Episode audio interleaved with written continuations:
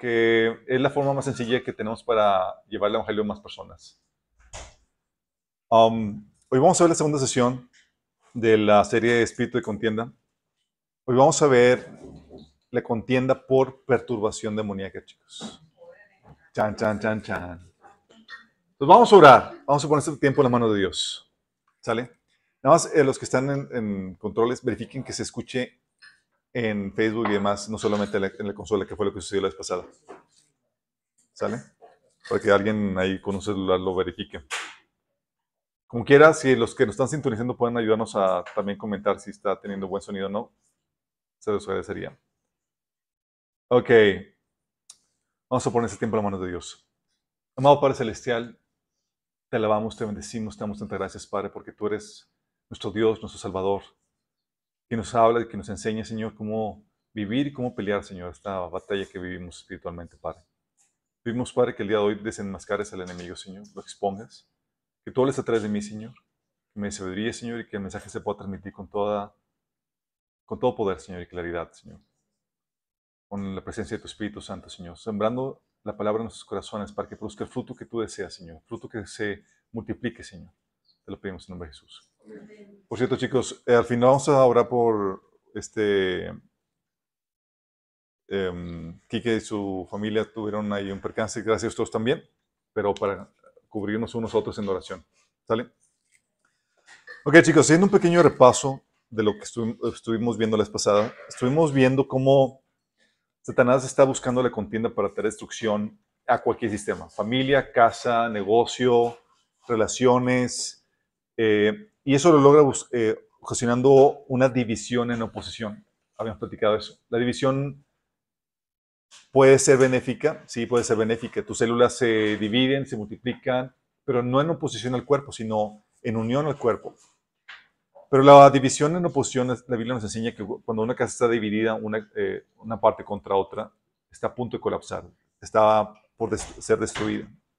Y lo que hizo Satanás al inicio es que puso en esa división y oposición al hombre versus Dios, al llevarlo a inducirlo por medio de la mentira a que se volviera enemigo de Dios por medio de la desobediencia. Ese conflicto entre Dios y el hombre se, eh, se solucionó por medio de Jesús y logramos obtener el ministerio de reconciliación, chicos. ¿Sí?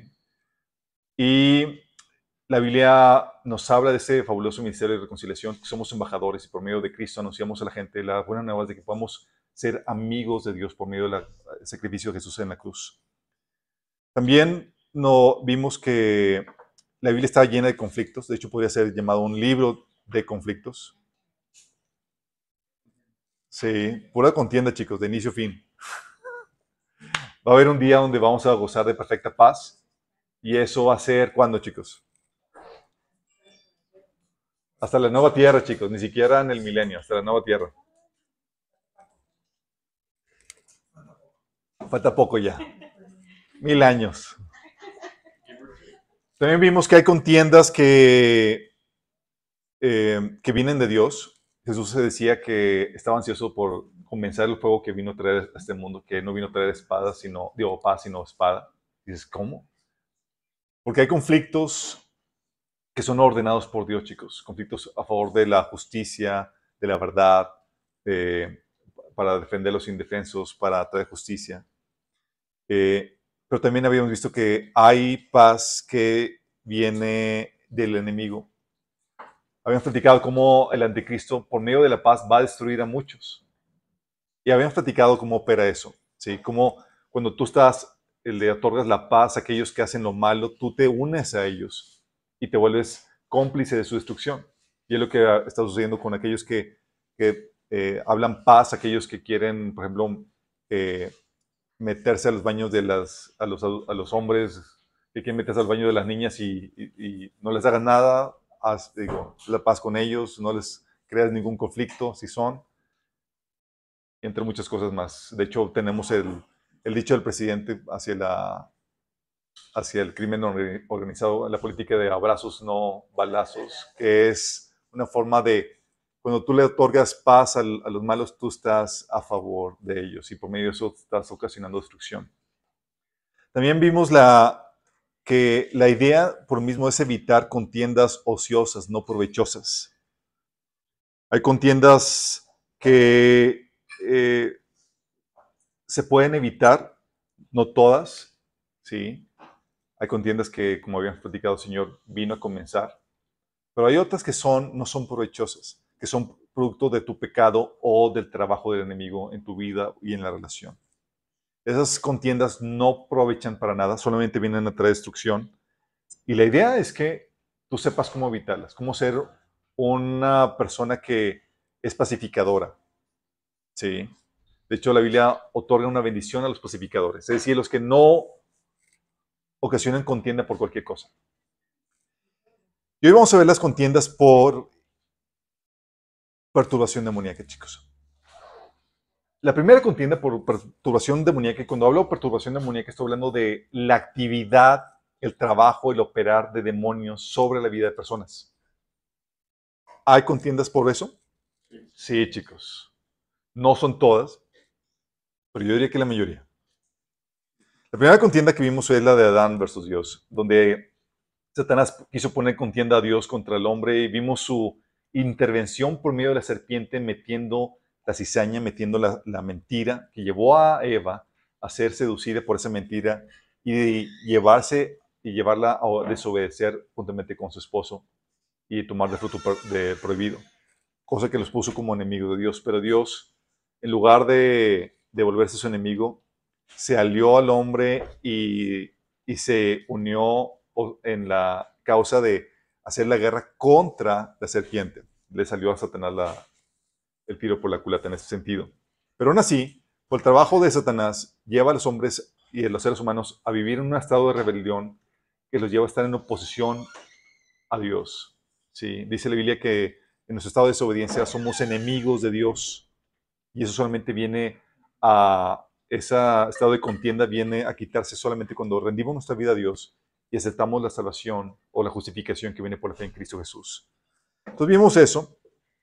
Vimos otro episodio, de hecho vamos a leer el pasaje, vamos a ver varios. Vamos a ver el episodio de Abimelech contra los hijos de, de Siquem, el episodio de Saúl versus David, el de Judas versus Jesús, el de los judíos que creyeron versus él, el de los líderes judíos contra Jesús. Vamos a ver qué onda con estos.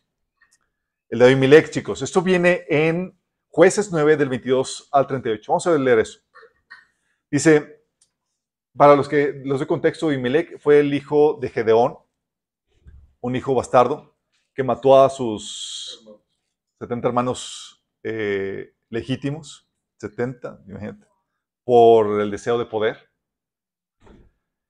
Bueno, 70, dejó vivo a uno. Eh, y luego dice que el eh, Señor, bueno, por causa de esa injusticia que hizo, aliado con los hombres de Siquem, cayó juicio de Dios contra ellos. Dice en el versículo 22 al 38 del capítulo 9.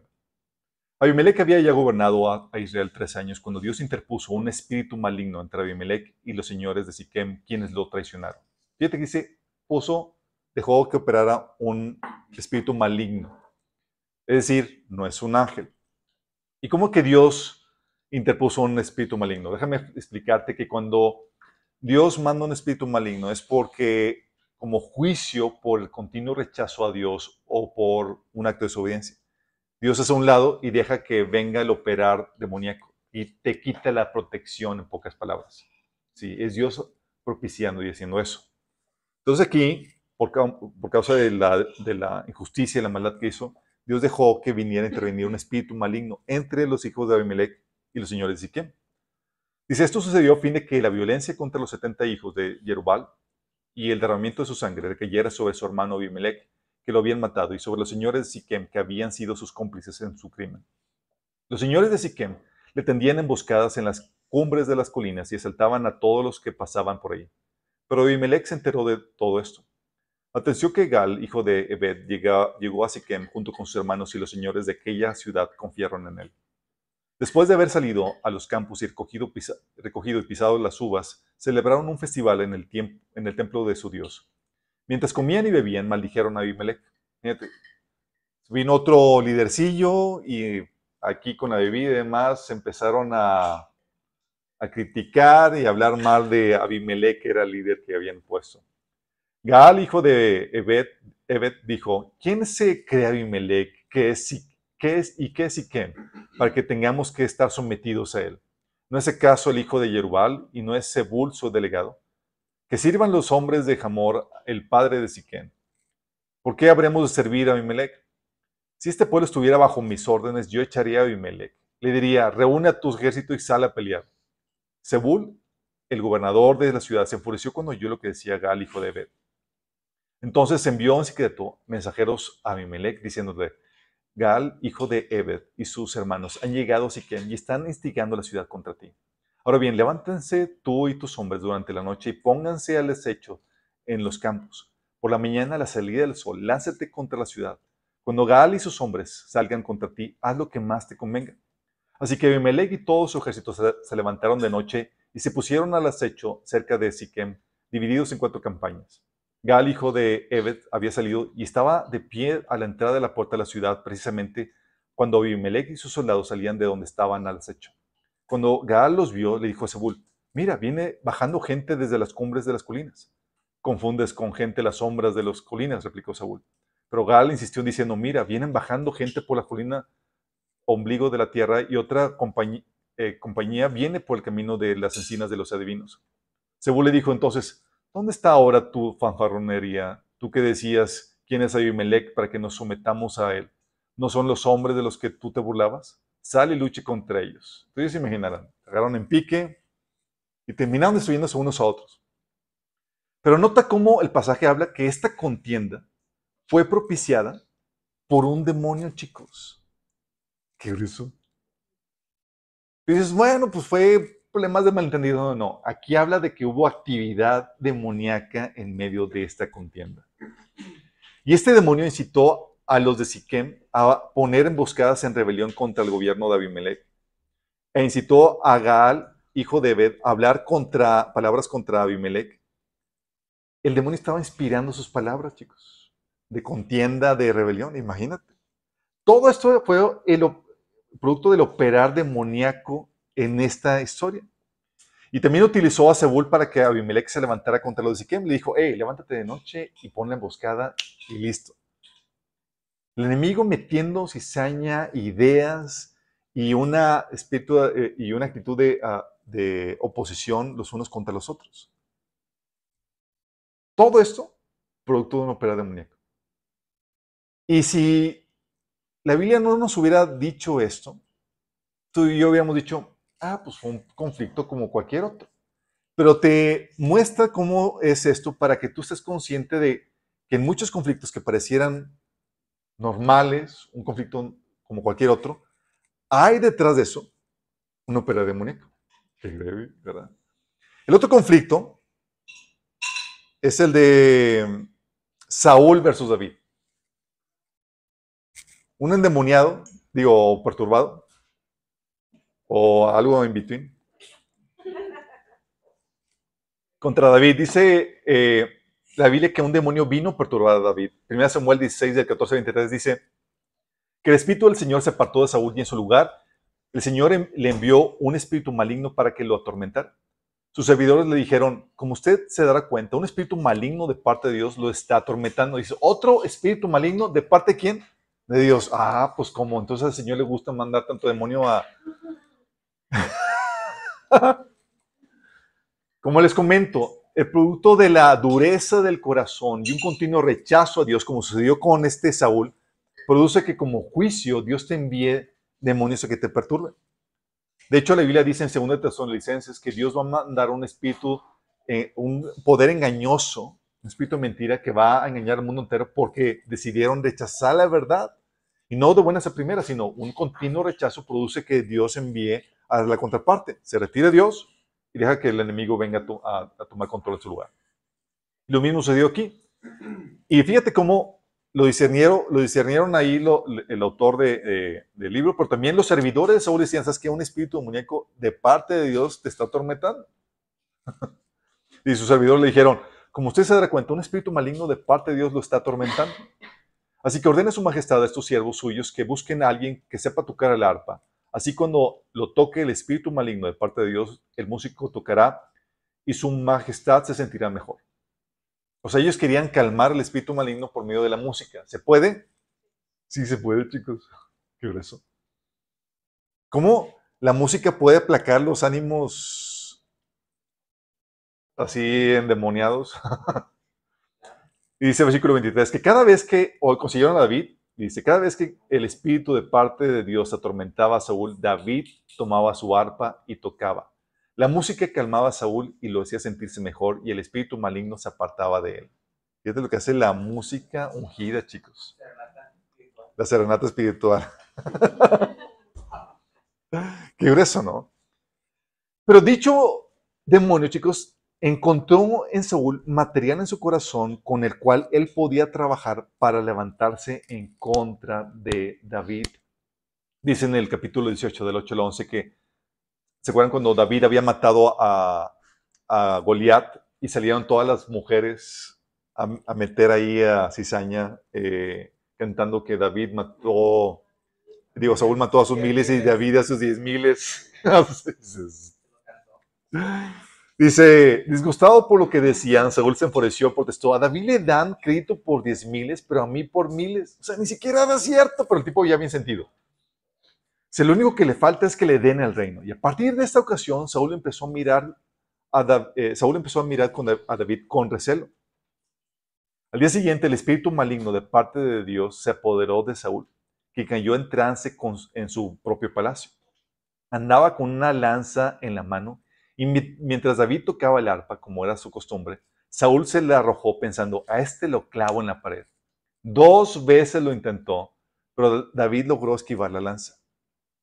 O sea, ya al inicio, pues no, no tenía celo de David, venía el espíritu demoníaco y pues como si nada, pero ahora ya con material en su corazón en contra de David, el demonio aprovechó para levantarlo, incitarlo contra David, al punto de que venía la, perturbación y bajo el operador demoníaco que venía, el deseo de matar a David. Gracias a Dios que el enemigo, que permitió que sí permitió que, el, eh, este, el demonio le pusiera malos deseos, pero también le puso mala puntería. Y a David le, dio, le dio habilidad. Pero fíjate el pensamiento insertado por el enemigo. A este lo clavo en la pared. Sí. Producto de la inspiración demoníaca puso esos malos deseos. Pero también nota los arrebatos irracionales de ira y contienda. Tómala. Nota los arrebatos irracionales de ira y contienda sin hacer nada, sin deberla ni temerla, chicos. ¿Qué hizo David para, para merecerse esta, esta contienda o este deseo de, de, de, de, que fuera dañado? ¿No había hecho nada David? No hizo nada y de repente se levanta, se levanta este Saúl queriendo eliminarlo. Mente David, pues ¿qué hice? Pero sí supera la cuestión de Mónica. No hiciste nada, pero se levanta una persona en contra tuya sin deberla ni temer.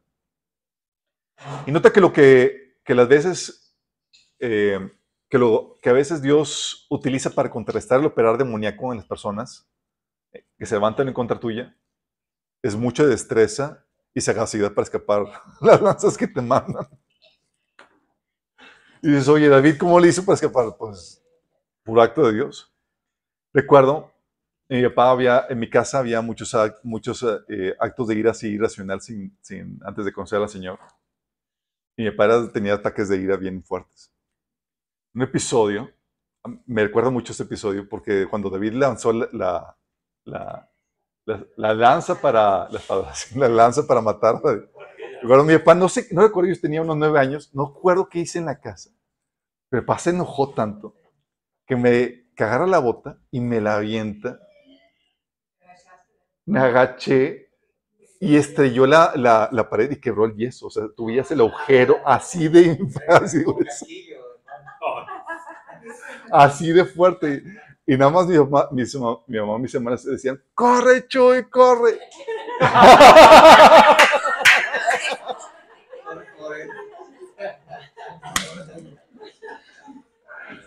no. Es una película acá. Oye.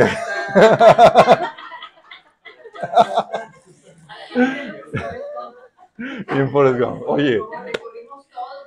No, yo, a diferencia de Forrest Gump, yo sí agarré, yo agarré una bici.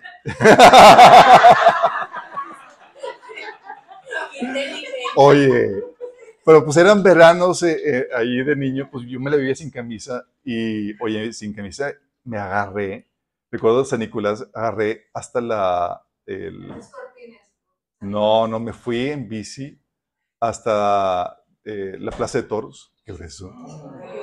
Así yo, chingando que mi papá no me persiguiera.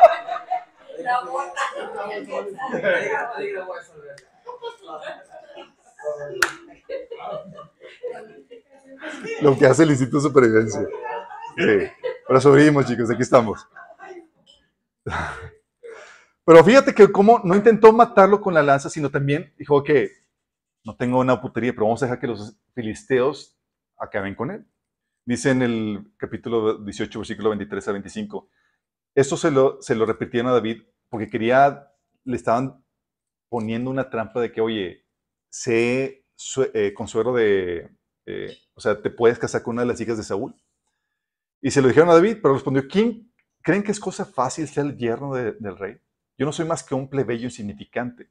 Los funcionarios le comunicaron a Saúl la reacción de David, pero Saúl insistió, díganle a David, lo único que el rey quiere es vengarse de sus enemigos y como dote por su hija, pide siempre puestos de filisteos. En realidad lo que Saúl quería era que David cayera en manos de los filisteos. Fíjate la, la, cómo disfrazaba la- las malas intenciones. Era maquiavélico el tipo, chicos. Sí, acá medio... Pero también fíjate cómo David sigue conviviendo con David porque sabía que esos eran simplemente arrebatos de ira esporádicos producto de perturbación. Sí. Pero en medio de ese gesto amistoso por parte de Saúl, había una actitud siniestra, chicos, querían deshacerse de David. ¿Te ha tocado situaciones donde la gente te sonríe y demás, pero te dan esa sonrisa maquiavélica de que me voy a deshacer de ti? de que hay ciertas intenciones malas, macabras en contra tuya. Recuerdo episodios donde, donde nada más veía personas que, a personas que querían deshacerse de mí y, eran bien polite y bien corteses y, me sonrían, pero de esa sonrisa de que, de que me voy a deshacer de ti, chiquito. Pero lo que tenía, chicos, era un odio irracional. Cuando se le cuestionaba a Saúl de por qué odiaba a este, eh, a David, oye, no podía dar ninguna razón. En el capítulo 19, del 1 al 6, dice, Saúl le comunicó a, su hijo Jonatán y a todos sus, sus funcionarios su intención o su decisión de matar a David. Jonatán le habló a su padre en favor de David. No vaya su majestad a pecar contra su, contra su siervo David, le rogó. Él no le ha hecho ningún mal, al contrario, lo que ha hecho ha sido de gran beneficio para su majestad. Para matar al, fili- al filisteo arriesgó su propia vida y el Señor le dio una gran victoria a todo Israel. Su majestad mismo lo vio y se alegró. ¿Por qué ha de pecar contra un inocente y matar a David sin motivo? O sea, le cuestionó. ¿Y sabes qué encontró Saúl? Ninguna razón. No podía replicar eso. Le cuestionó y dijo, no, pues no. Entonces dijo, Saúl hizo caso de Jonatán y exclamó, tan cierto como el Señor vive, te juro que David no morirá. O tenía momentos de claridad, de lucidez. Pero aún así, a la vuelta del capítulo, tienes a Saúl con el deseo de matarlo. Dice, ¿te acuerdas cuando este, este Saúl vuelve a intentar a, eh, clavarlo con la lanza a David y huye? Entonces habla con este Jonatán y le dice, ¿sabes qué? Voy a, no voy a ir a la cena con el rey porque el rey tiene, pues, me quiere matar. Y ponen ahí un complot de que, ¿sabes qué? Bueno, yo le voy a decir, yo voy a justificar a, te voy a justificar ante la ausencia de, ante tu ausencia en la cena, le dice Jonatán a David. Entonces cuando le dice que, le dice Jonatán a David de que, digo, a Saúl, de que le había dado permiso para que faltara la cena, Saúl se puso eufórico, chicos. Dice en el versículo 30 al 33 que Saúl se enfureció con Jonathan. Le dijo, hijo de mala madre, exclamó. ¿Crees que no sé que eres muy amigo de, del hijo de Isaí para vergüenza tuya y de tu desgraciada madre? No, está. Estaba bien poseído, chicos. Estaba bien perturbado. Sí, no seas hombre. Sí, a gente cuando está bajo operador demoníaco que dice cosas que no debería. Dice, mientras el hijo de Isaí viva en esta tierra, ni tú ni tu reino estarán seguros. Así que manda a buscarlo y trámelo, pues está condenado a morir. ¿Y por qué ha de morir? le reclamó Jonathan. ¿Qué mal ha hecho? Para toda respuesta, Saúl, eh, por toda respuesta, Saúl le arrojó su lanza para herirlo. Así Jonathan se convenció de que su padre estaba decidido a matar a David.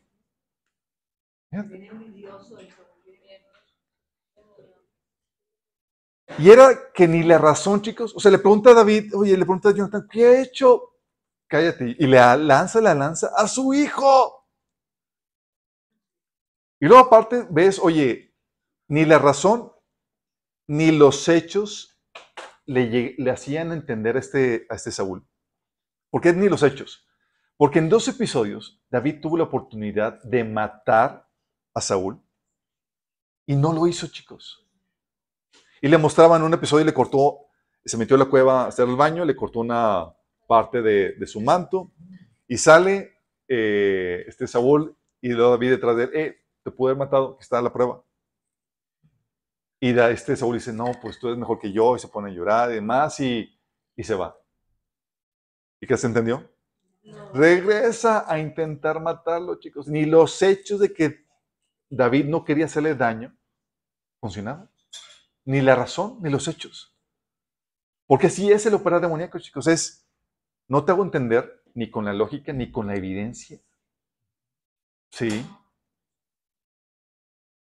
Y para no verse tan mal, este Saúl lo que hacía es que creaba, eh, inventaba mentiras y se dejaba ver como la víctima, chicos. 1 Samuel 19, del 14 al 17 dice, cuando Saúl mandó a los hombres para apresar a David, Mical les dijo, Mical era la primera esposa de, David, le dijo, está enfermo, pero Saúl los mandó de nuevo a buscar a David. Aunque esté en cama, tráiganmelo aquí para matarlo. Al entrar en la casa, los hombres vieron que lo que estaba en la cama era un ídolo con un tejido pelo de cabra en la cabeza. Entonces Saúl le reclamó a Mical, ¿por qué me has engañado así? ¿Por qué dejaste escapar a mi enemigo? ¿Era su enemigo? Nada que ver, pero él es que David quiere hacer cosas en contra mía, bla, bla, bla, y haciéndose la víctima, ¿sí? poniéndolo como enemigo suyo. Fueron mentiras, chicos. Pero era simplemente el operar demoníaco. Qué fuerte. Otra contienda, chicos, era de Judas versus Jesús. Igual que Saúl, chicos, Judas tenía cosas en su corazón, tenía material en su corazón con el que Satanás podía trabajar para utilizarlo. ¿Te acuerdas que Saúl tenía problemitas con... Era amante del ojeno? Juan 12, de 5 al 6 dice que cuando derramaron el perfume sobre Jesús, hubo gente que se indignó. Bueno, hubo una personita que se indignó y este era Judas. Quien dijo, ¿por qué no se vendió este perfume que vale muchísimo dinero para dárselo a los pobres? a los pobres. Dijo esto no porque se interesara por los pobres, sino porque era un ladrón. Y como tenía a su cargo la bolsa de dinero, acostumbraba a robarse lo que echaban en ella. Imagínate. Uno diría, Señor, ¿por qué pusiste a Judas como tesorero? qué eso. Pero tenía una problemática en su corazón, chicos. Sí. Y esa problemática en su corazón, Satanás la aprovechó para abrir brecha, sí, y darle puerta o cabida al enemigo a que entrara dentro de él. Dice en Lucas 22, del 1 al 6, que se acercaba al festival de los panes sin levadura, también llamado la Pascua. Los principales sacerdotes y los maestros de la ley religiosa tramaban de qué manera matar a Jesús, pero tenían miedo de la reacción de la gente. Fíjate, por un lado, Satanás había incitado a los líderes con el deseo de matarlo. Y por otro lado, mueve a Judas, chicos. Dice, entonces Satanás entró a Judas Iscariote, uno de los doce discípulos, quienes, quien fue a ver a los principales sacerdotes y a los capitanes del guardia del templo para hablar con ellos sobre la mejor manera de traicionar a Jesús. O sea, tú dirías, qué casualidad. Ellos quieren matarlo y este se ofreció para poder propiciar ese, eso de plan maquiavélico que querían hacer. No es casualidad. Cuando ves esas casualidades, tú ves operar demoníacos de ambos lados, chicos. Dice, ellos quedaron complacidos y prometieron darle dinero. Judas aceptó y comenzó a buscar una oportunidad para traicionar a Jesús de modo que ellos pudieran arrestarlo cuando las multitudes no estuvieran rodeándolo. Qué heavy. ¿Qué ves? El operar demoníaco en contra de Jesús. Sí. Y tenía material en su corazón con, que, con el que Satanás podía trabajar para, para utilizarlo. Otro episodio, chicos, es el de Jesús, eh, eh, de los judíos que creyeron en Jesús contra él. Dice la Biblia en Juan capítulo 8, del versículo 31, que Jesús se dirigió entonces a los judíos que habían creído en él. Fíjate, no todos, a los que habían creído en él, y les dijo, si se mantienen fieles a mis enseñanzas, serán realmente mis discípulos y conocerán la verdad, y la verdad los hará libres. Nosotros somos descendientes de Abraham, le contestaron, y nunca hemos sido esclavos de nadie. ¿Cómo puedes decir que seremos liberados? Ciertamente les aseguro que todo el que peca es esclavo del pecado, respondió Jesús. Ahora bien, el esclavo no se queda para siempre en la familia, pero el hijo sí se queda en ella para siempre. Así que si el hijo los libera, serán ustedes verdaderamente libres. Qué heavy. La realidad es que Jesús estaba dejando que las malas intenciones y lo que había en su corazón realmente saliera a la superficie, porque estos eran unos hijos del diablo que buscaban matar a los chicos. Dice el versículo 37, continuando. Yo sé que ustedes son descendientes de Abraham, sin embargo, procuran matarme, porque no está en sus planes aceptar mi palabra. Yo hablo de lo que he visto en presencia del Padre, así también ustedes hagan lo que del Padre han escuchado. Nuestro Padre es Abraham, replicaron. Si fueran hijos de Abraham, harían lo mismo que él hizo. Ustedes, en cambio, quieren matarme. A mí, que les he expuesto la verdad que he recibido de, parte de Dios. Abraham jamás haría tal cosa. Las obras de ustedes son como las de su padre. Nosotros no somos hijos nacidos de prostitución, le reclamaron. Un solo padre tenemos y es Dios mismo. Si Dios fuera su padre, le contestó Jesús, ustedes mamarían porque yo he venido de Dios y aquí me tienen. No he venido por mi propia cuenta, sino que Él me envió. ¿Por qué no entienden mi modo de hablar? ¿Por qué no pueden aceptar mi palabra? Ustedes son de su padre el diablo, cuyos deseos quieren cumplir. Toman. Es como, Señor, pues ya, ya, ya tenías ahí problemáticas y toda le añades. Le metió Sí. Dice, ustedes son de su padre el diablo cuyos deseos quieren cumplir. Desde el principio, este ha sido un asesino y no se mantiene en la verdad, porque no hay verdad en él. Cuando miente, expresa su propia naturaleza porque es un mentiroso. Es el padre de la mentira. Y sin embargo, a mí, que les digo la verdad, no me creen. ¿Quién de ustedes me puede probar que soy culpable de pecado? Si digo la verdad, ¿por qué no me creen? El que es de Dios escucha lo que Dios dice, pero ustedes no escuchan porque no son de Dios. Fíjate qué tremendo. Obviamente, el Señor está hablando palabras inspiradas de, Dios mismo y él podía hablar y confrontar y decirles tal cual la verdad, aunque se incendiara ahí los, los ánimos. Pero expuso Jesús la naturaleza de ellos. ¿Sí? Y en el versículo 48, ves que lo acusaban de lo que ellos tenían. Versículo 48 dice, no tenemos razón de decir que eres un samaritano y que estás endemoniado, explican los judíos. Y lo dice, entonces los judíos tomaron piedras para arrojárselas, pero Jesús se escondió y salió inadvertido del templo. O sea, ¿quiénes eran quiénes eran, ¿quién era el poseído realmente, chicos? ¿Era Jesús? Eran ellos, pero lo estaban acusando de algo que ellos, una problemática que ellos tenían. Aquí ves a gente bajo el operar demoníaco que se estaban levantando en contienda contra Jesús, chicos. Sí. Y Jesús dejó en evidencia eso, al hablarle la verdad sin pelos en la boca, la lengua. También ves a los líderes judíos que se levantaron contra Jesús. Esto sucedió, la Biblia menciona que todo lo que se orquestó para crucificar a Jesús fue producido por el mover de entes espirituales, chicos. Dice 1 Corintios 2.7 que la sabiduría de la que hablamos es el misterio de Dios, su plan que antes estaba escondido, aunque Él lo hizo para nuestra gloria final, aún antes de que comenzara el mundo. Pero los gobernantes de este mundo no lo entendieron. Si lo hubieran hecho, no habrían crucificado a nuestro, a nuestro glorioso Señor. Los gobernantes de este mundo, está hablando de los principados, potestades del mundo espiritual, chicos. Y dice que aquí ellos crucificaron a Jesús. Ellos movieron a las personas, chicos, para llevarlo a Jesús a la crucifixión. Utilizaron a los líderes y al pueblo controlado e influenciado por esas entes demoníacas. Sí. Imagínate la. Era un evento crucial. Imagínate todas las huestes de maldad ahí operando. Dice Lucas 23, del 14 al 24, que cuando estaba Jesús eh, siendo, compareciendo ante Pilato, le dice Pilato, ustedes me trajeron a este hombre acusado de fomentar la rebelión entre el pueblo, pero resulta que lo, entre, he interrogado delante de ustedes sin encontrar que sea culpable de lo que ustedes lo acusan. Y es claro que tampoco Herodes lo ha juzgado culpable, puesto que no lo devolvió. Como pueden ver, no ha cometido ningún delito que merezca la muerte. Ahí imagínate los demonios, chinten, me va a cebar este asunto. Así que le daré una paliza y después lo soltaré. Pero todos gritaron a voz, llévate ese, suéltanos a Barrabás. Porque los jefes eh, de los sacerdotes y los ancianos persuadieron a la multitud a que le pidieran a Pilato soltar a Barrabás y ejecutar a Jesús.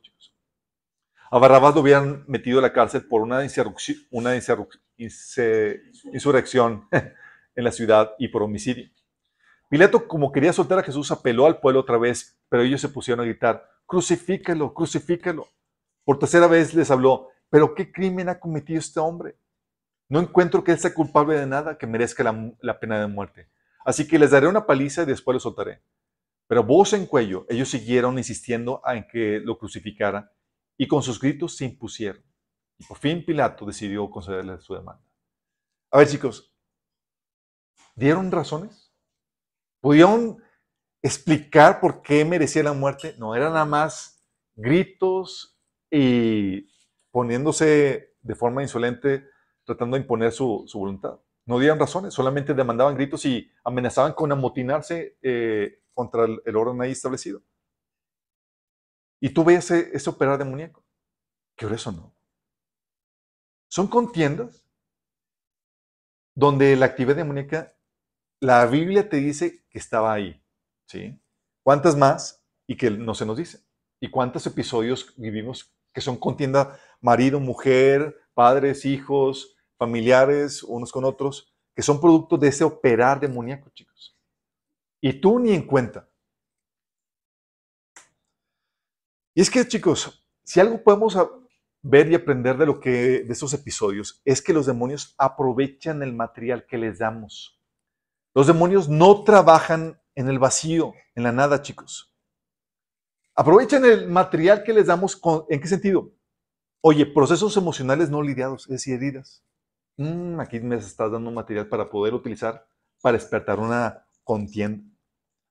O patrones de pensamiento no renovados. Oye, una mentalidad, una ideología mundanota, chicos, va a llevar a contiendas donde la ideología del mundo te hace, te dice que tú vales si eres mejor que el prójimo y andas ahí la competencia y el orgullo y demás y tratando de opacar al, enemigo y ocasionándose contienda, ¿sí?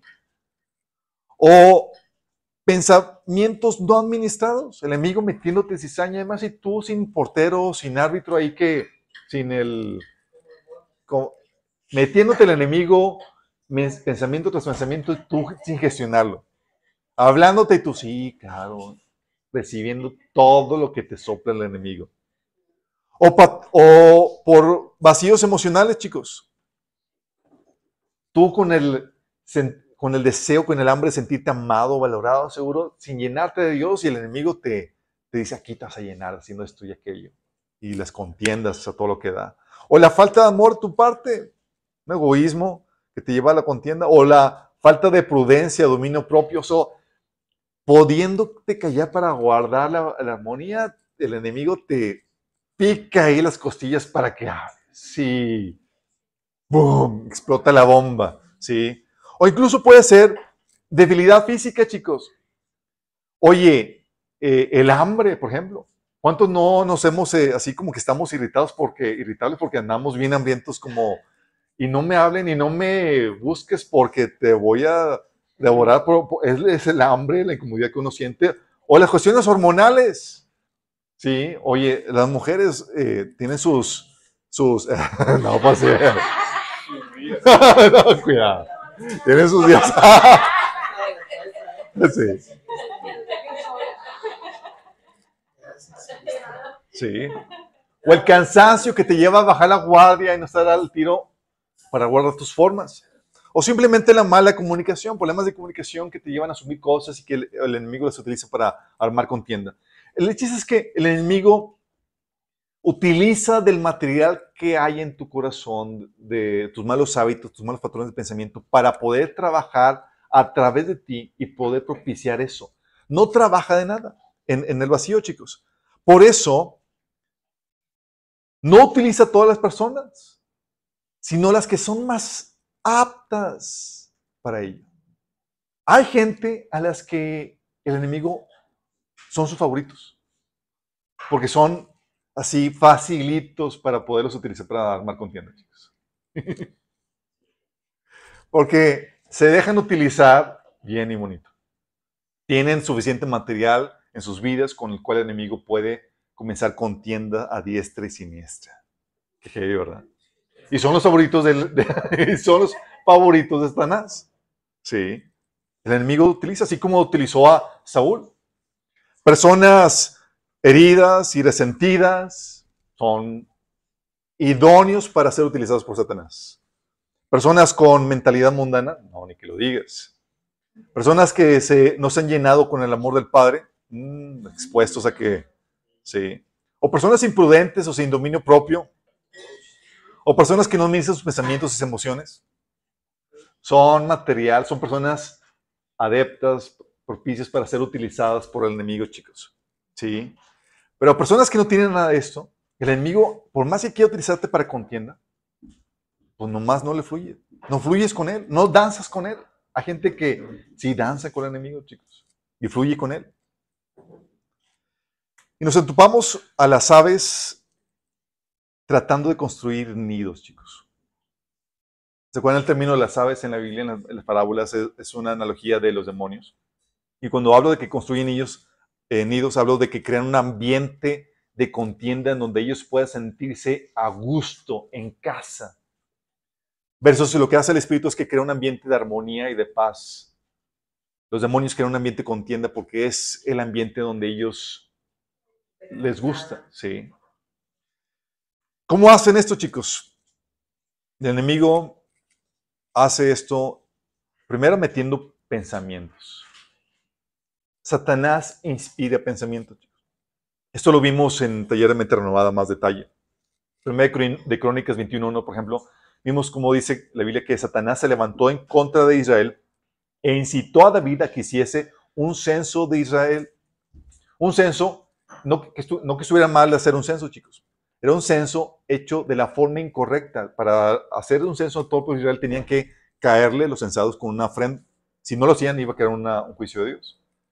Y David, Dios, Satanás, incitó, le metió la idea, la fabulosa idea a David de hacer un censo de la forma equivocada. ¿De quién venía esa idea, chicos? La Biblia dice que de Satanás. Una idea inspirada por el enemigo, chicos. El enemigo mete pensamientos. Ideas para hacer cosas indebidas. Ideas para dañar a terceros, chicos. Deseo de, querer dañar a las personas, de, ah, le voy a dar esto y le voy a...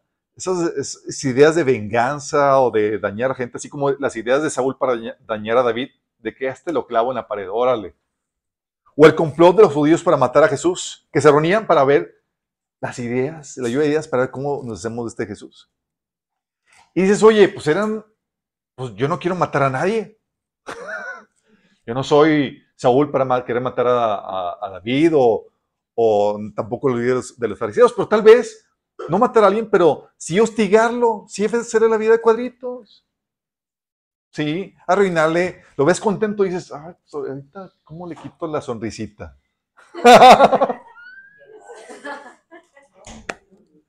Vas ahí que causarle esa incomodidad, ¿sí? Y aunque uno lo justifica.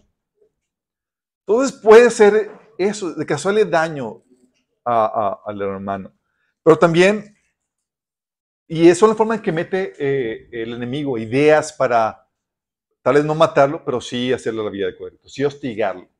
¿Sale? Entonces el enemigo hace eso. También el enemigo viene metiendo pensamientos, chicos, para crear en ti una mentalidad mundana. Mentalidad mundana es a que, por ejemplo, a que te creas que tú vales en base al conocimiento o a la afiliación o al estatus o al dinero. Es una mentalidad mundana, tú no, vas, tú no vales por eso. O eh, mentalidad mundana, no renovada, es cuando tú ves, tú piensas que tu enemigo son las personas y no los demonios que les controlan. Es una mentalidad todavía no renovada, es una mentalidad del mundo. ¿Sí? Entonces cuando el enemigo dices, oye, es que él es tu enemigo, y tú tienes esa forma de pensar del mundo, ¿contra quién te vas a ir, chicos? Pero si ves, sí, pero si ves a, al verdadero enemigo, una mente renovada, tú no vas a ver a, la persona que te aflige como tu enemigo, tú lo vas a ver como una víctima de Satanás que lo está haciendo utilizado. Y tú te vas a, te vas a tener como mira liberarlo de ese control de Satanás. ¿Verdad? Pero también hay, en esos pensamientos que el enemigo empieza a meter, inspiración, hay doctrinas demoníacas, chicos. El enemigo quiere controlar tu forma de pensar, con ideas, con mentalidad, con doctrinas. Dice primero de, de Timoteo 4.1 que el Espíritu dice claramente que en los postreros tiempos algunos apostatarán de la fe, escuchando a espíritus engañadores y doctrinas de demonios. Fíjate cómo dice, escucharán, se apartarán escuchando doctrinas de demonios. Una doctrina, chicos, ya es una idea más estructurada, una ideología, chicos, ya más configurada. Como ¿Como qué ejemplo les puedo dar? Por ejemplo, tú tienes el libro de Mi lucha, de este Hitler, así se llama, Mi lucha, My Kampf, ¿cómo? My, My Mi lucha. En ese libro, Hitler estructura su doctrina de que los alemanes tenían la necesidad de un espacio vital, de que la Alemania no era suficiente. ¿Sí? Y que estructura su, su ideología de la raza superior. ¿Sí? Y esa ideología que estructura en un libro, chicos, fue el motivo de conflictos bélicos internacionales. De hecho, fue lo que ocasionó la, primera, la Segunda Guerra Mundial, chicos. Una ideología, chicos. ¿Sí? Que inspirada por el enemigo. Tenemos hoy en día también la filosofía marxista, que ve todo desde, desde la perspectiva de grupo víctima, eh, victimario. ¿Sí? que busca siempre en toda relación un opresor y un oprimido, en toda dinámica social. Y por eso siempre ve el conflicto en todas partes. Burgueses versus proletarios, blancos versus negros, ricos versus pobres, hombres versus mujeres, en vez de una complementariedad, busca ese conflicto. Y ese, esa ideología, chicos, sigue operando y mucha gente todavía la sigue asimilando y ocasiona conflicto. ¿sí? De hecho, los feministas, por ejemplo, están controladas por esta ideología marxista. Y así hay doctrinas, hay ideologías, chicos, que te llevan a crear conflictos y divisiones, como por ejemplo ideologías dentro de la iglesia como el concepto de la cobertura, que no puede servir eh, sin permiso del pastor, conceptos o ideologías de que, por ejemplo, no puede ir a dos iglesias, etc. Todas estas filosofías contenciosas se pueden refutar fácilmente si se analizan, chicos, porque toda ideología del enemigo, toda doctrina del enemigo, tiene fallas en la lógica. Sí, tiene fallas. Si le analizas y le rascas, vas a encontrarte contradicciones internas y o que no se, eh, que no cuadra con la realidad.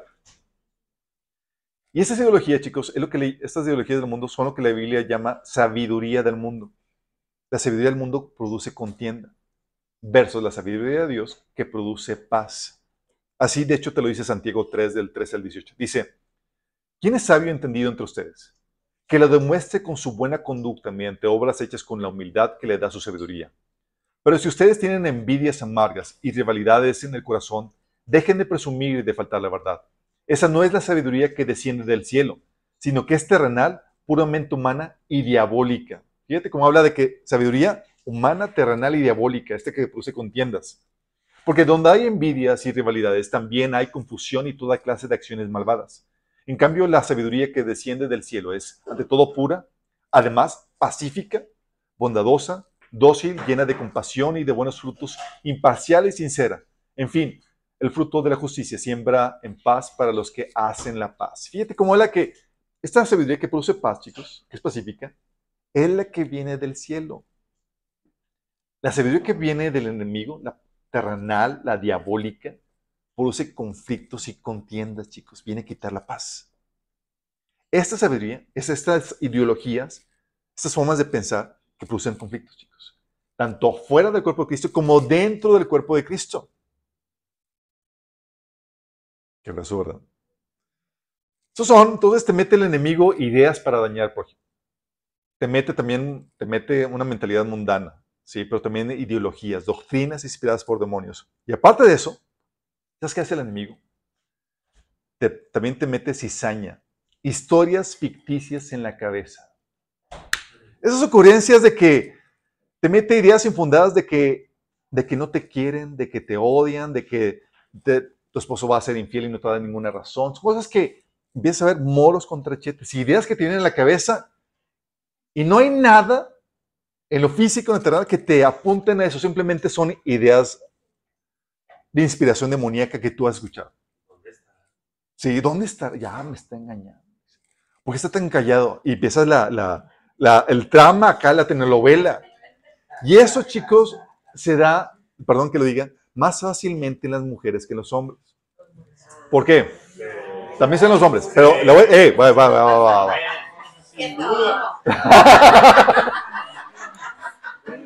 les, eh, les voy a decir, chicos, les voy a decir. 50-50. Les voy a decir por qué, chicos. Las mujeres tienen una capacidad mental más, tienen mayor RAM que el hombre, chicos. Es en serio. Pues las mujeres pueden estar pensando en varias cosas acá.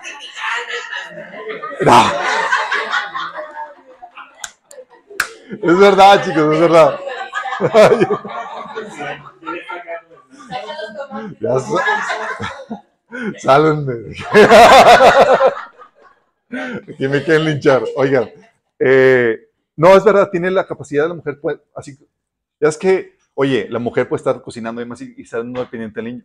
Cuando la mujer le dice al esposo, oye, cuídame los niños, y está trabajando, ¿y tus hijos? Pues no sé, hace rato estaban aquí. Porque, porque el hombre tiene la capacidad de ser muy enfocado y desconectarse de todos los demás chicos. Entonces el enemigo puede estar tocando la puerta a tu pensamiento y hablándote, pero el hombre está tan embobado en lo que está haciendo que ni siquiera lo pela. Dice, ching, eso no me, no me agarró. Sí, es verdad. Entonces me agarró una mujer. Entonces el hombre también puede estar en su, casa, en su caja vacía donde puede estar pensando nada. ¿Sí? Está así nada más en el... Sí. Y en cambio la mujer no, siempre está pensando un montón de cosas. Y eso el enemigo le aprovecha esa capacidad. Entonces la mujer se va y ya quedan sus historias. obviamente también se da en los hombres, pero se da más, es algo muy particular también en las mujeres. Entonces nos vamos y creamos nuestras propias telenovelas de cosas que no sucedieron, jamás sucedieron. Y ya te tragaste la historia, chicos.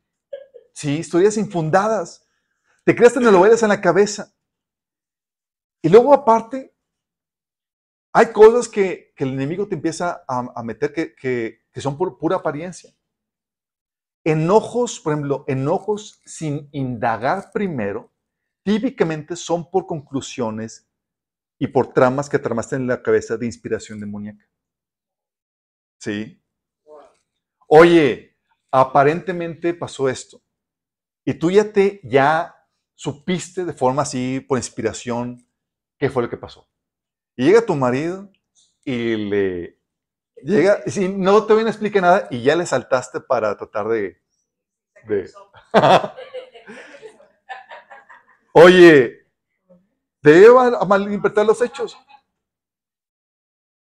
Llegó tarde y dices que no le importa y demás, es porque eh, le importó más el trabajo y demás, y nada que se le ponchó la llanta o lo que tú quieras, sí. Pero,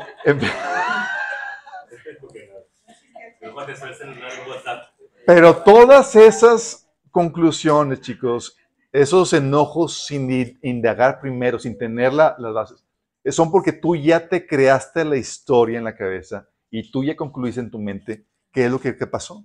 Sí, y tienes derecho a enojarte. El enemigo te crea esas historias, te inspira esas historias y te vas. Y luego a la hora te topas con que, ups, nada que ver.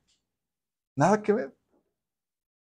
Oye, llega tarde por ti y dices, no, es que no le importo, no me ama, interesa más su trabajo que, que, yo. Y, y, pues no supiste que el tracito lo, lo, detuvo, o una llanta se le ponchó, o lo que tú quieras. Y son por, porque el enemigo te, te crea historias. ¿Sí? Y eso pasa por no indagar. Cuando, cuando es por el Señor te dice, hey, espérate, no gastes emociones. Indaga primero para ver qué onda y te puedas, ahora sí, enojar con fundamento. Pero esos enojos sin fundamento son por enojos por ideas que tienes en la cabeza y que el enemigo típicamente estuvo su plan. ¿Sí? Pero esas ideas no solamente llegan por, por inspiración directa, chicos. También llegan por malas pláticas, chismes, informes infundados, gente que habla a través, digo, Satanás hablando a través de personas. Sí. Ya vimos la temática de, el juicio de la ligera. Ya platicamos que, oye, cuando llega una persona a decirte algo en contra de la persona, a ti te ponen la carga de ser juez y tienes que indagar lo que dice la otra persona. Pero cuando no indagas, ya tomas partido de, del primer de la primera versión que llega a tu mente, tú estás actuando como un mal juez, ¿sí? Y es el enemigo llevándote a emitir un juicio de enojo, de, de odio hacia la persona, basado en información parcial no verificada. Sí. Porque el enemigo nos lleva a eso. Sí, quiere que ya te eh, tomes partido sin una información completa. Pero también lo que hace el enemigo Sí, se sienten identificados, sí les ha pasado, chicos. Y dice, ah, entonces era Satanás. Sí, chicos, típicamente. También lo que hace el enemigo es que te acusa contra el hermano. Trae acusaciones ante ti. Dice la Biblia en Apocalipsis 12:10 que ha sido lanzado Satanás, eh, el acusado, eh, dice la Biblia, cuando fue lanzado del cielo, cuando va a ser lanzado del cielo, dice, ha sido lanzado fuera el acusador de nuestros hermanos. Así se le conoce al enemigo, Satanás el que los acusaba delante de nuestro Dios día y de noche. Y eso te habla de que Satanás y sus demonios son expertos acusadores. Y no solo lo hacen delante de Dios, chicos, lo hacen ante ti. ¿A qué me refiero con esto? A que va a venir Satanás y te va a acusar a tu prójimo. Va a venir y dice, ¿ya viste lo que hizo? Y te va a hacer resaltar todos sus defectos todas sus problemáticas, todas sus deficiencias, te las va a traer a la vista.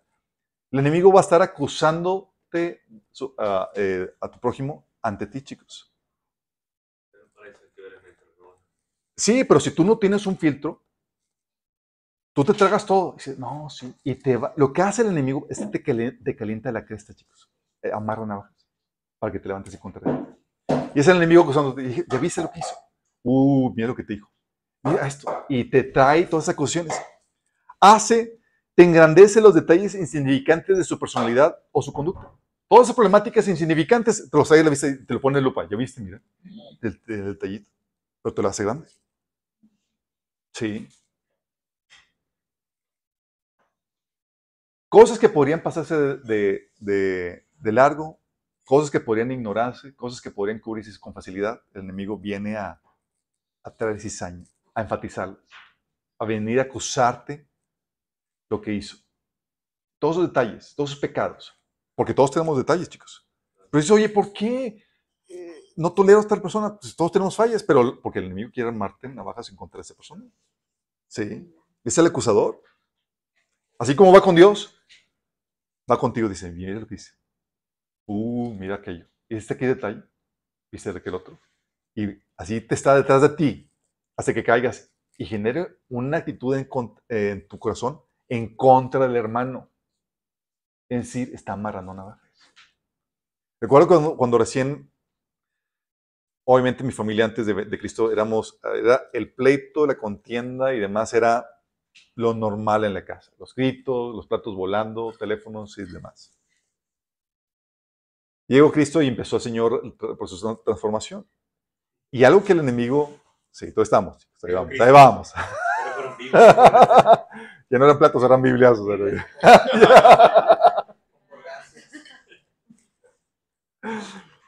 Pero recuerdo, mis semanas nos, siempre vivíamos de, de la greña y, y, me volví consciente de la contienda que el enemigo quería levantar, en, eh, en mi corazón. Sí.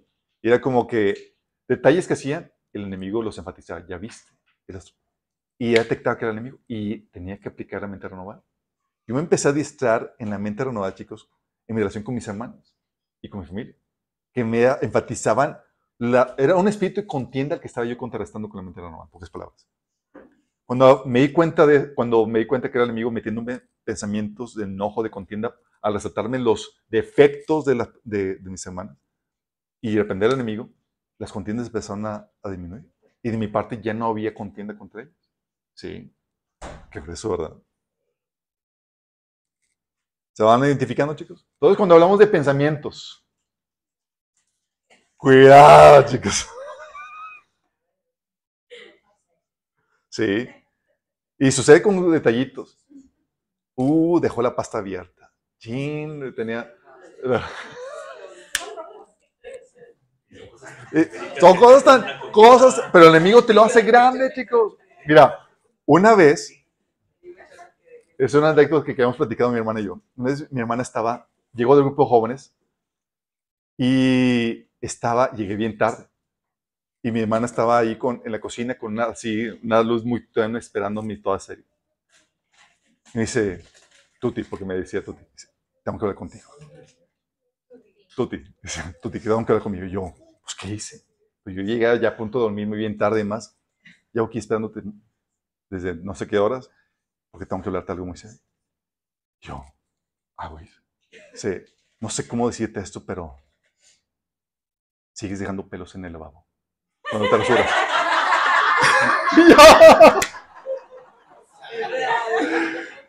Me dice eso.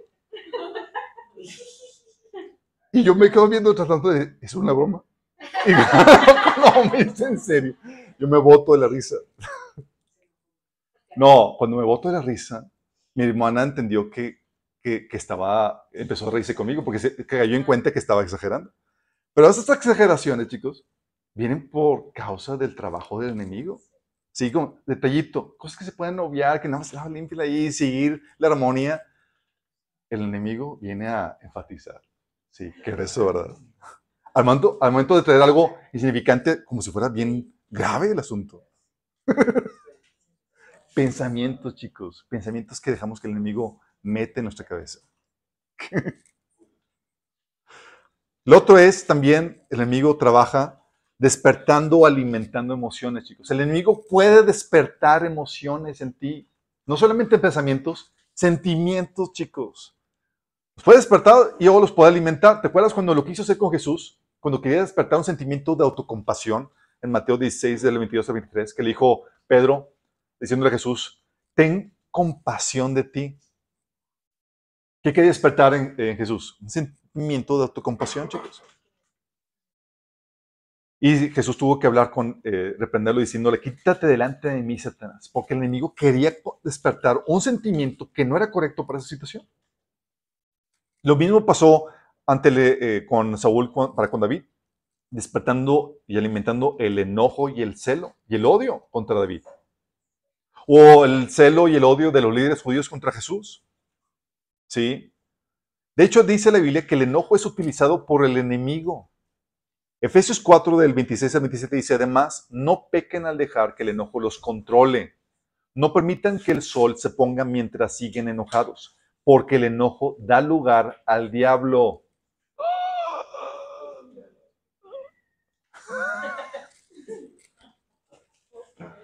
Estás enojado, es como que, cuidado, si no lo controlas, ¿quién crees que va a operar a través de ti? Sí. Dios, digo, Dios utiliza a las personas, Satanás también los utiliza. Y Satanás utiliza a los enojones que nos saben controlar, chicos.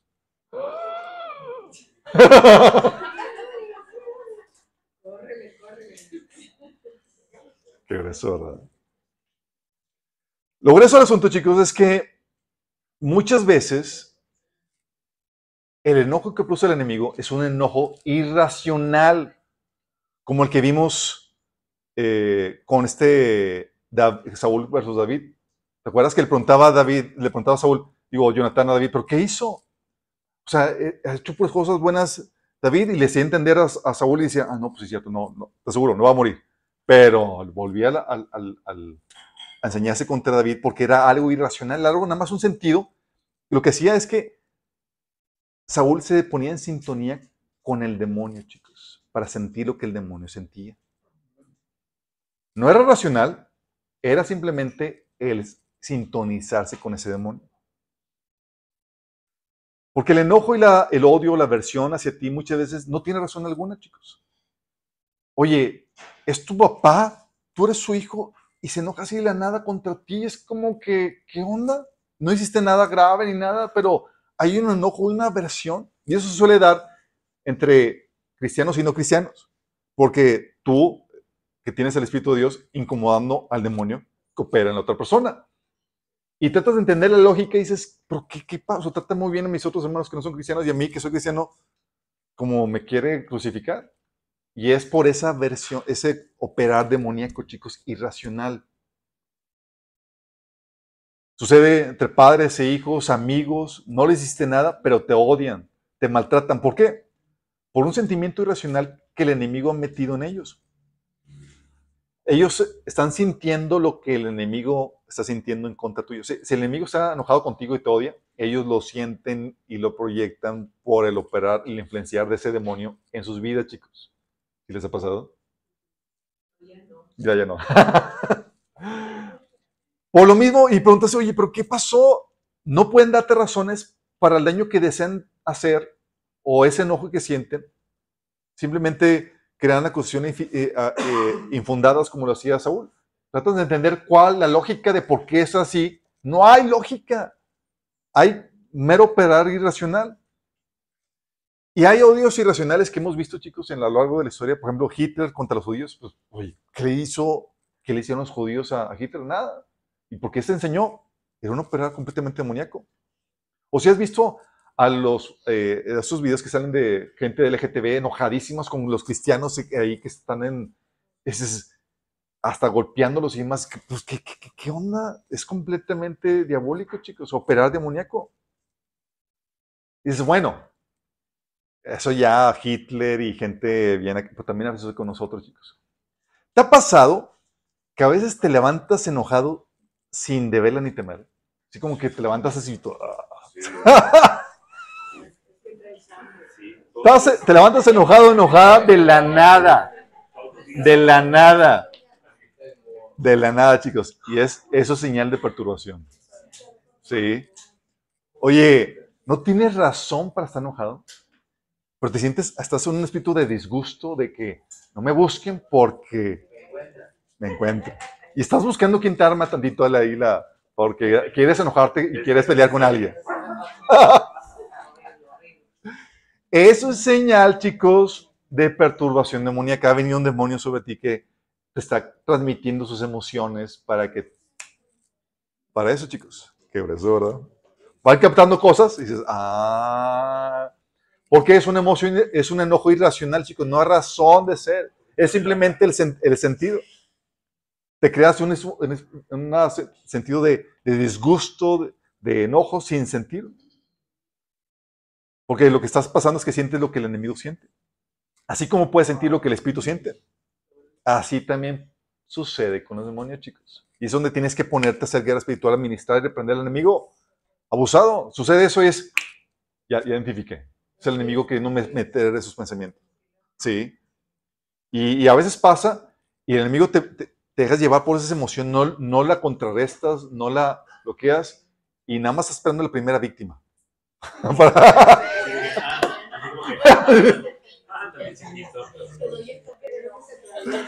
Mire, yo recuerdo a niños cuando mis papás estaban así, que, que no sabíamos qué pasaba, era mis hermanas y yo ya sabíamos la dinámica. Mi mamá y mi papá estaban así enojados, es pónganse a trabajar, así como hagan que están trabajando. Aunque no tuvieras tarea, tú ponte a trabajar. Porque ya olvidamos, estábamos como que lo gente buscando si a quién devorar.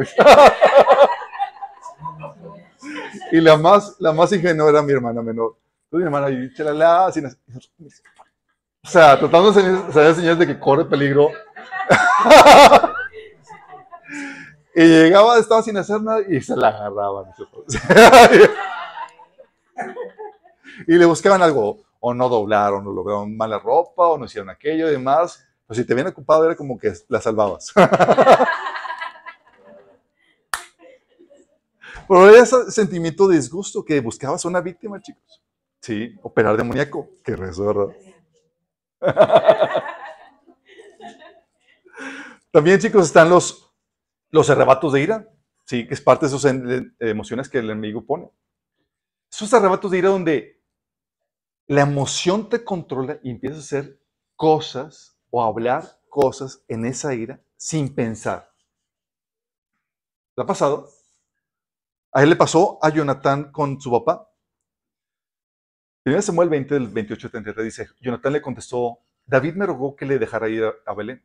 Me dijo, por favor déjame ir porque mi familia celebrará un sacrificio. Mi hermano me exigió que estuviera presente. Así que te ruego que me dejes ir a ver a mis hermanos. Por eso no está en la mesa del rey. Entonces Saúl se puso muy furioso con Jonathan. Tú, estúpido hijo de prostituta, lo maldijo. ¿Acaso piensas que no sé que tú quieres que él sea rey en lugar de ti para vergüenza tuya y de tu madre? Mientras ese hijo de Isaí esté vivo, jamás será rey. Ahora ve y búsquelo para que lo mate. ¿Pero por qué tiene que morir? Le preguntó Jonatán a su padre. ¿Qué ha hecho? Entonces Saúl le arrojó su lanza a Jonatán con la intención de matarlo.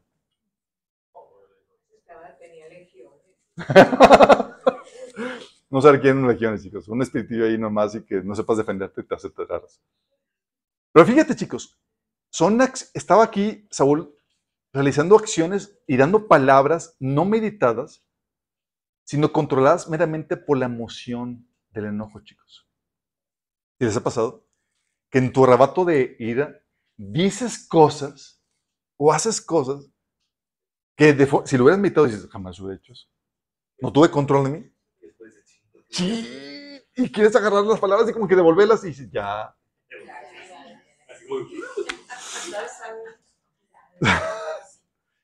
¿Quién crees que estuvo detrás de eso, chicos?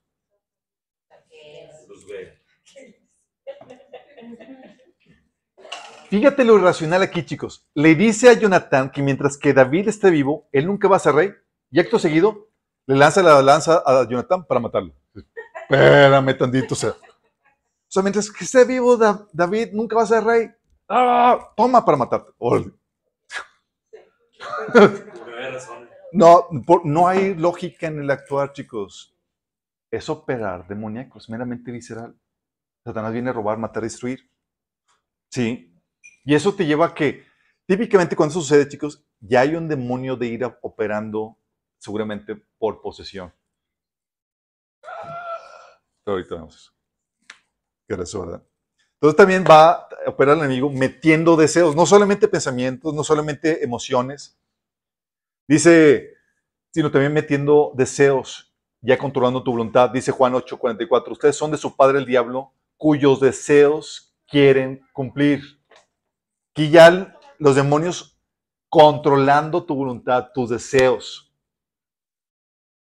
¿Por qué, chicos? Porque lo que hace el enemigo es que viene a alimentar los deseos, muchos de ellos, que ya están, o ya te los genera tu propia carne, tu propia naturaleza pecaminosa. Dice Gálatas 5, 17, que la naturaleza pecaminosa desea hacer el mal, que es precisamente lo contrario de lo que quiere el espíritu, y el Espíritu nos da deseos que se oponen a los de la naturaleza pecaminosa. O sea, el Espíritu pone deseos en su corazón y la naturaleza pecaminosa pone deseos. Y hay ambos. ¿Cuáles son los que vamos, los que se convierten en nuestros, los que abrazamos, los que aceptamos, los que llegan a controlar su voluntad? ¿Y qué hace el enemigo? Es que trabaja en la mente, y trabaja con la mente y las emociones para poder doblegar y vencer nuestra voluntad. ¿Te acuerdas lo que le dijo este Dios a este Caín, Le dijo en Génesis 4, 6, ¿por qué estás tan enojado? Preguntó al señor Caín. Aquí ya había un sentimiento de enojo. ¿Por qué te ves tan decaído? Serás aceptado si haces lo correcto, pero si te niegas a hacer lo correcto, entonces ten cuidado. El pecado está a la puerta del acecho y ansioso por controlarte, pero tú debes dominarlo y ser su amo. O sea, aquí controlar tu voluntad. ¿Sí? Y es que el deseo se crea, chicos, cuando se inserta la idea y se amalgama con la emoción. Ya tienes, ya tienes la, emoción, el sentimiento, el enojo, el disgusto, y tienes la idea, ¿sí?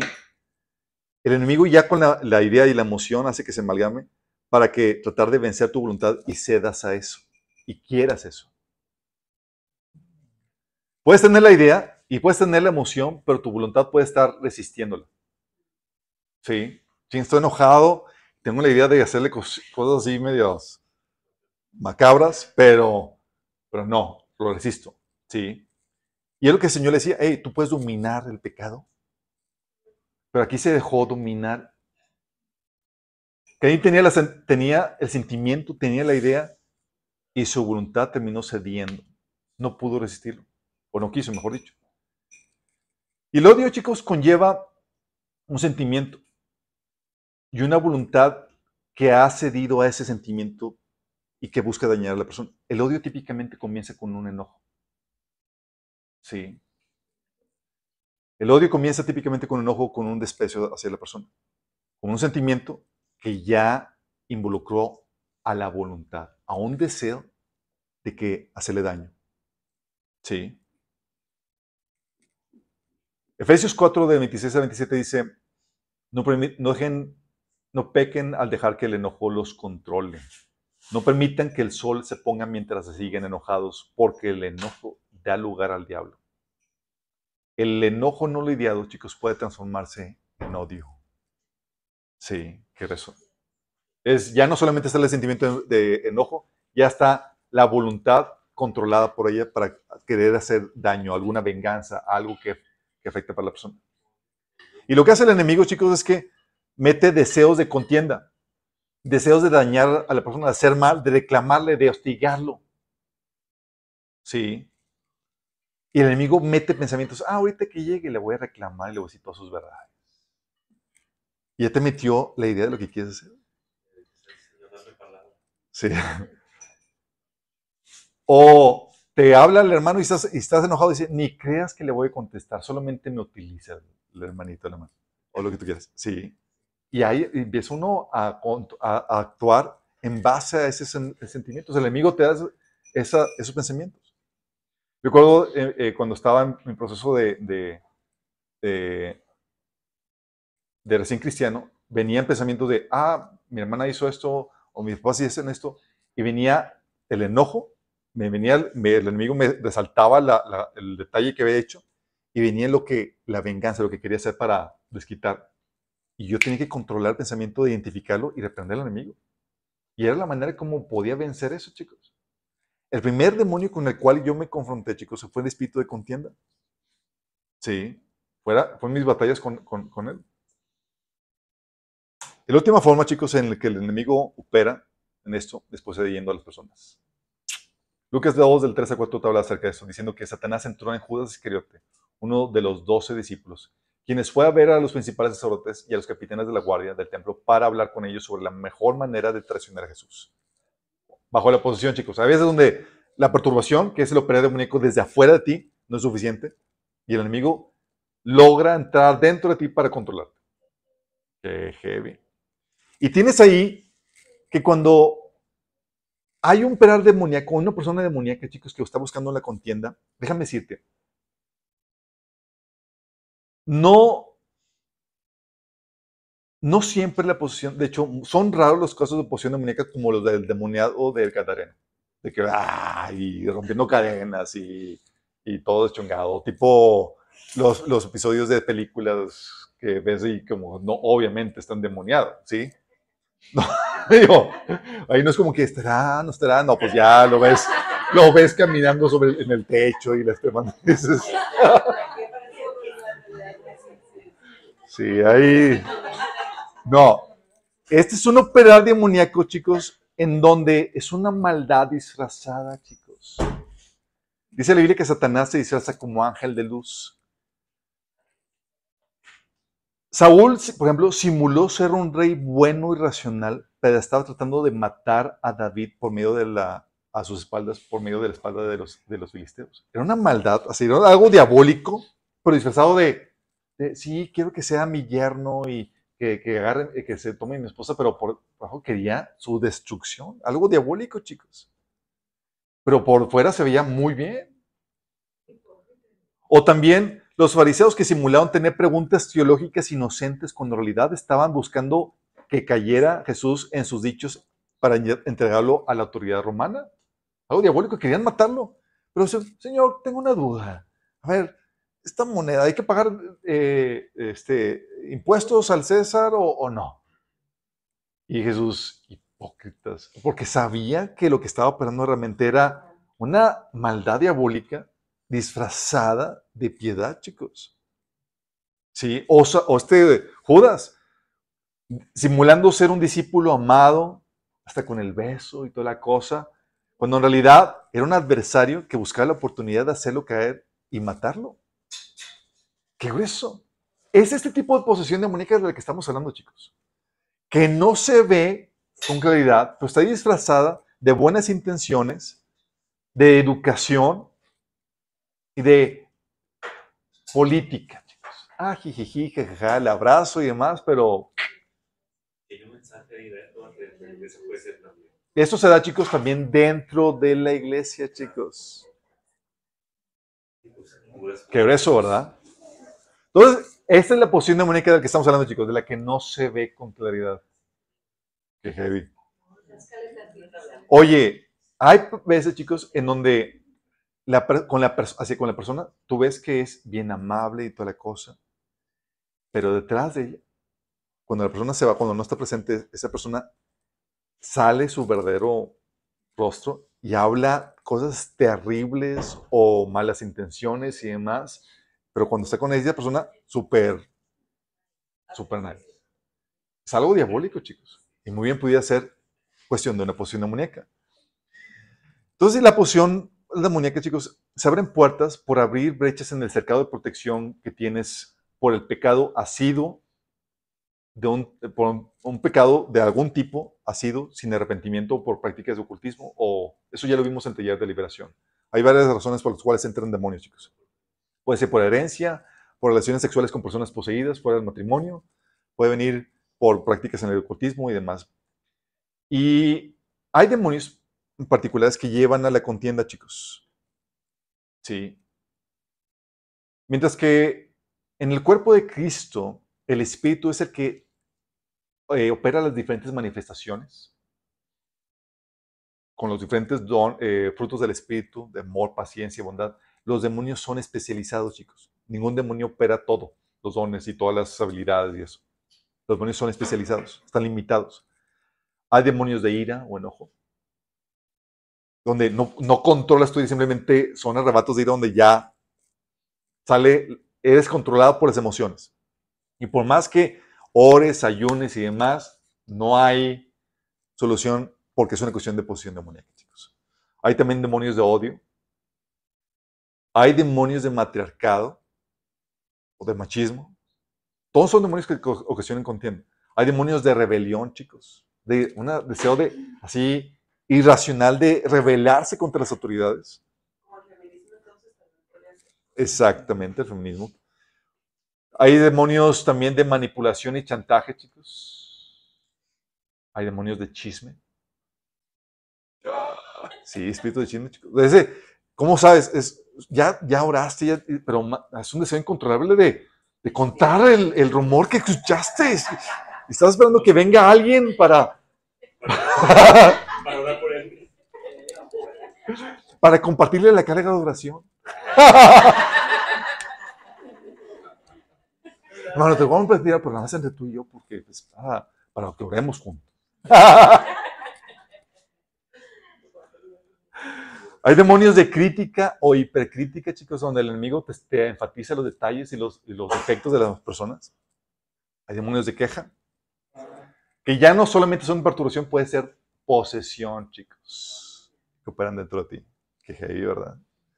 ¿Por qué? Porque un pecado sido, por ejemplo, de chisme, vez tras vez, tras sin arrepentirte y sin buscar contrarrestarlo, lleva a que eventualmente se rompa la brecha y ese pecado sido entra en demonios de, eh, de, chisme o demonios de resentimiento por abundar en eso, en, esa, en esa rencilla. ¿Sí? Qué eso, ¿verdad? Ok, estas son las formas entonces en las que los demonios están tratando de construir el nido, un ambiente de contienda. ¿Vamos? Para contrastarlo, chicos, la contienda. La contienda por perturbación. Dice la Biblia en Santiago 4.7. Así que sométanse a Dios, resisten al diablo y él huirá de ustedes. Resistir al diablo, chicos. Es una, resistir al diablo es, no, es hazle frente, luche contra él, no hagas en sus artimañas, porque si lo que él quiere hacer o incentivar en ti o incitar en ti ve que funciona, no se va a apartar de ti.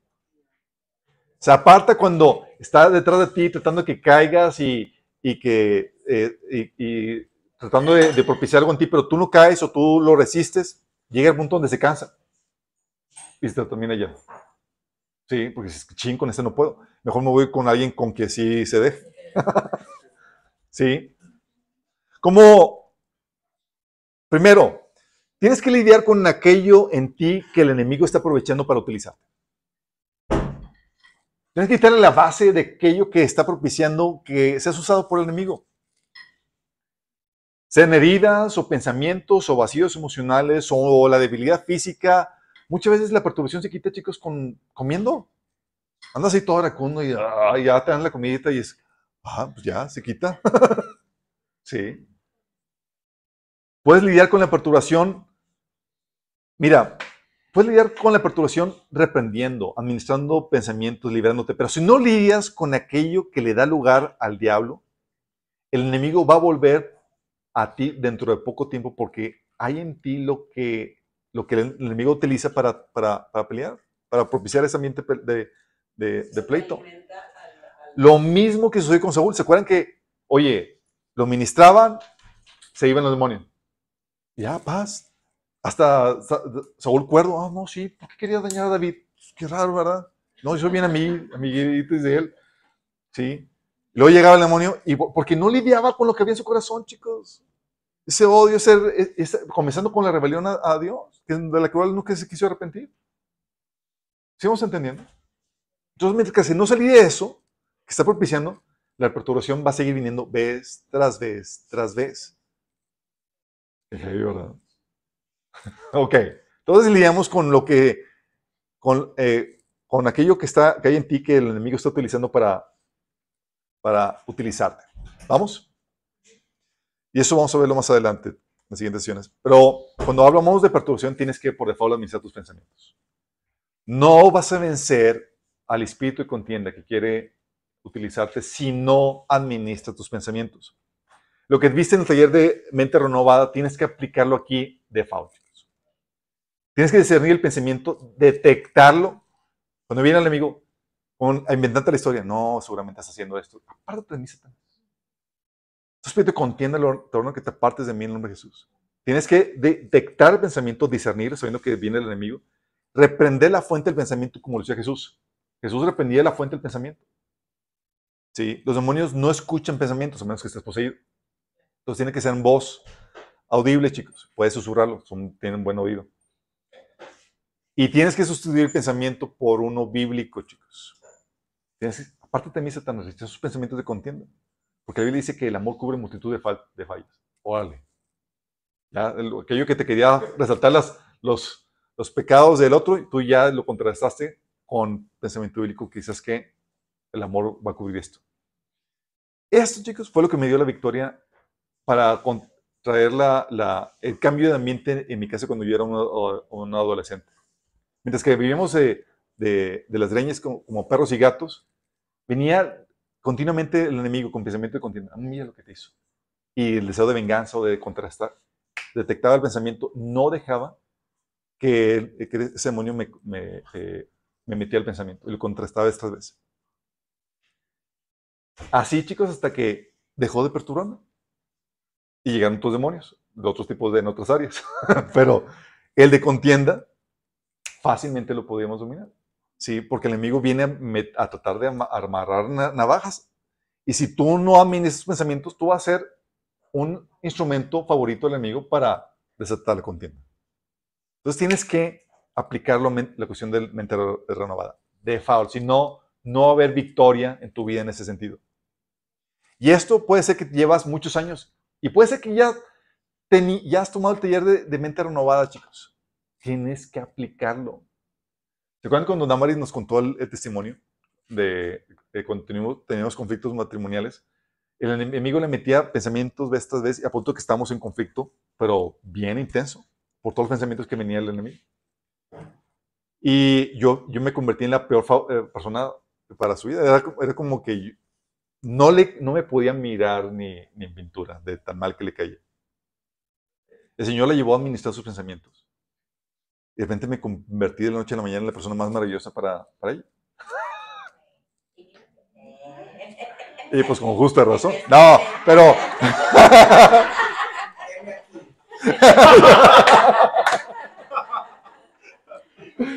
Porque ella misma explica, chicos, ella empezó a administrar los pensamientos. ¿Se acuerdan? Dice, es que cuando le pregunté, oye, amor, ¿qué, pasó? Digo, ¿por qué de ser, ser, la persona odiosa a partir de ahora, ahora hasta cariñosa y te caigo súper bien? ¿Qué pasó? Así como que le pusiste algo a la comida, pero ya estoy envenenado más.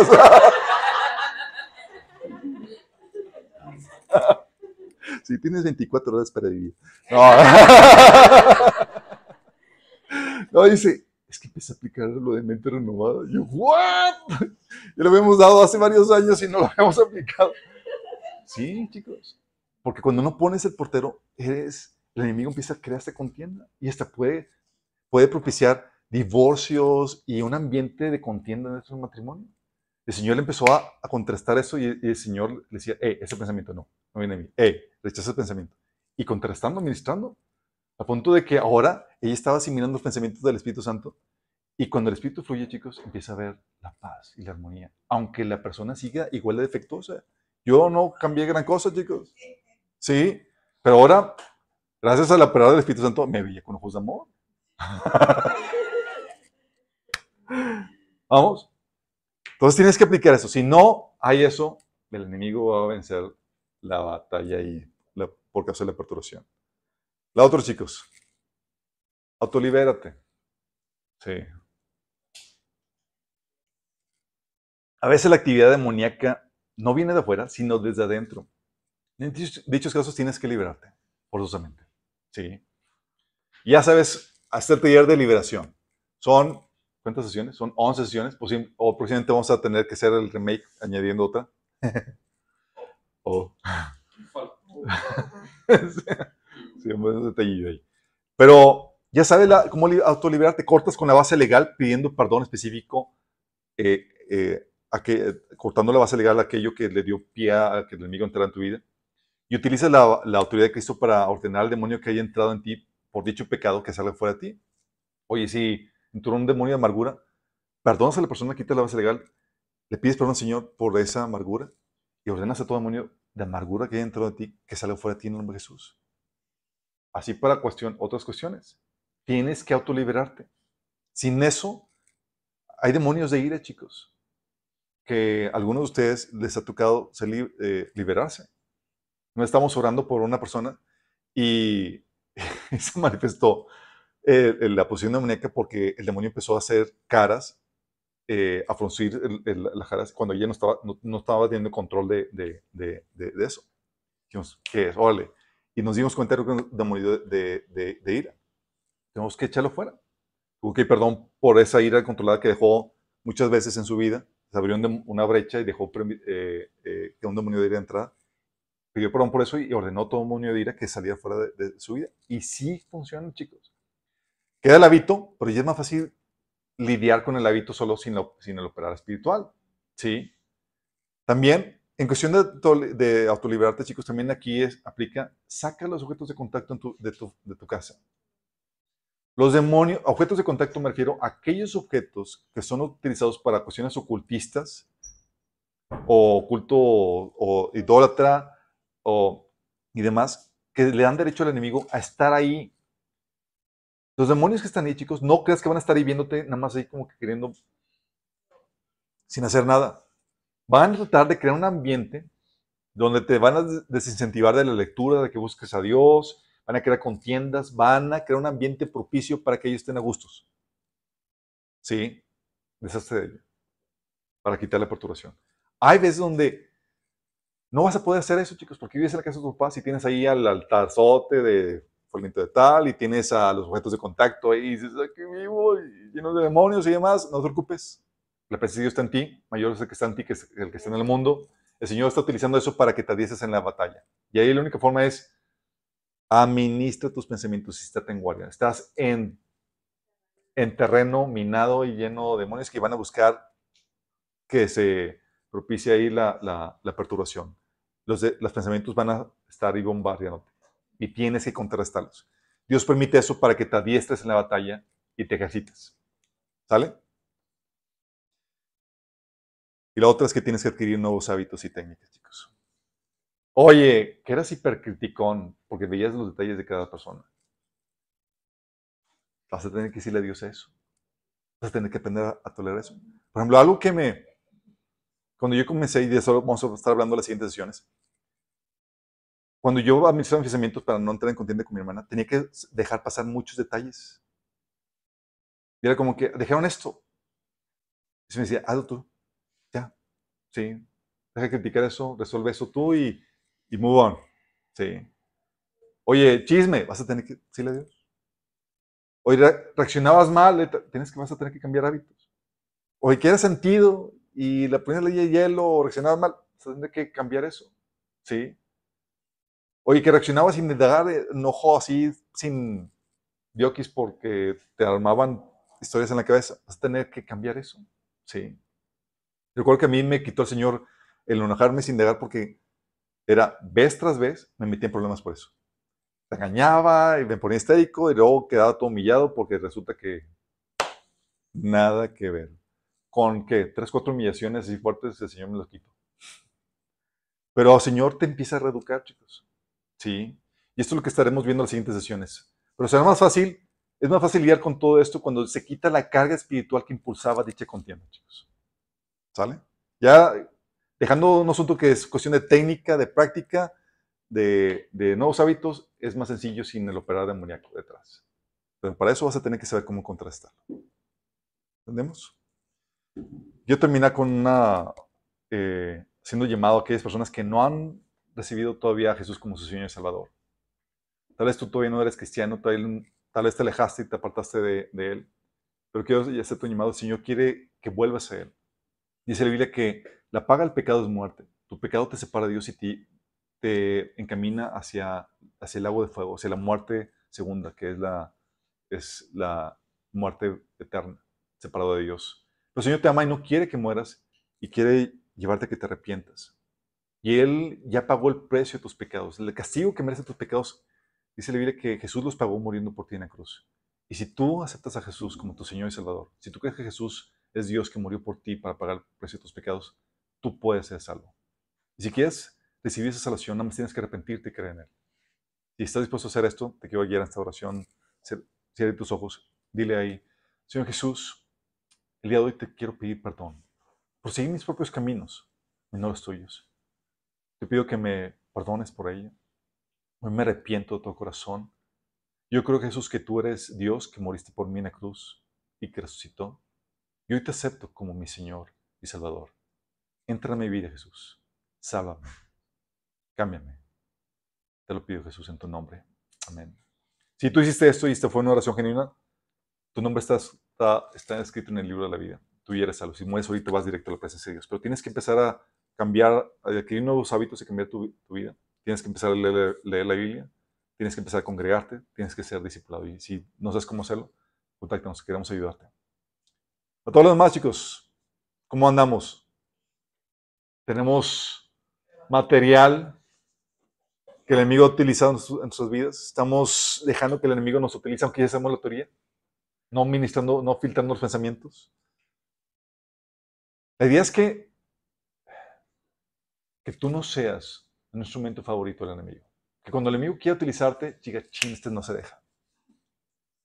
Sí, que tengas y generes este grado de madurez que, que el enemigo no, no, no puede eh, usarte, sino que es el Espíritu el que te utiliza. Sí. Tal vez tú ya la teoría.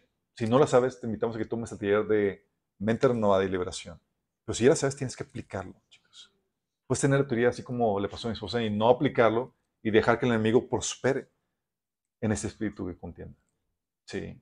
Y no se vence sino hasta que te aplicas en el ponerlo en práctica. Vamos a orar. Amado Padre Celestial, queremos, Señor, que tú nos ayudes, Padre, a contrarrestar el operar demoníaco sobre nosotros, Señor. Padre, ayúdanos a distinguir cuando un demonio, Señor, quiera venir a nuestros pensamientos, venir a meter nuestros pensamientos, pensamientos de cizaña, Señor, emociones de odio y de enojo incontrolables, Señor. Ayúdanos a distinguir, Señor, cuando el enemigo quiere controlarnos para aceptar contienda, Señor.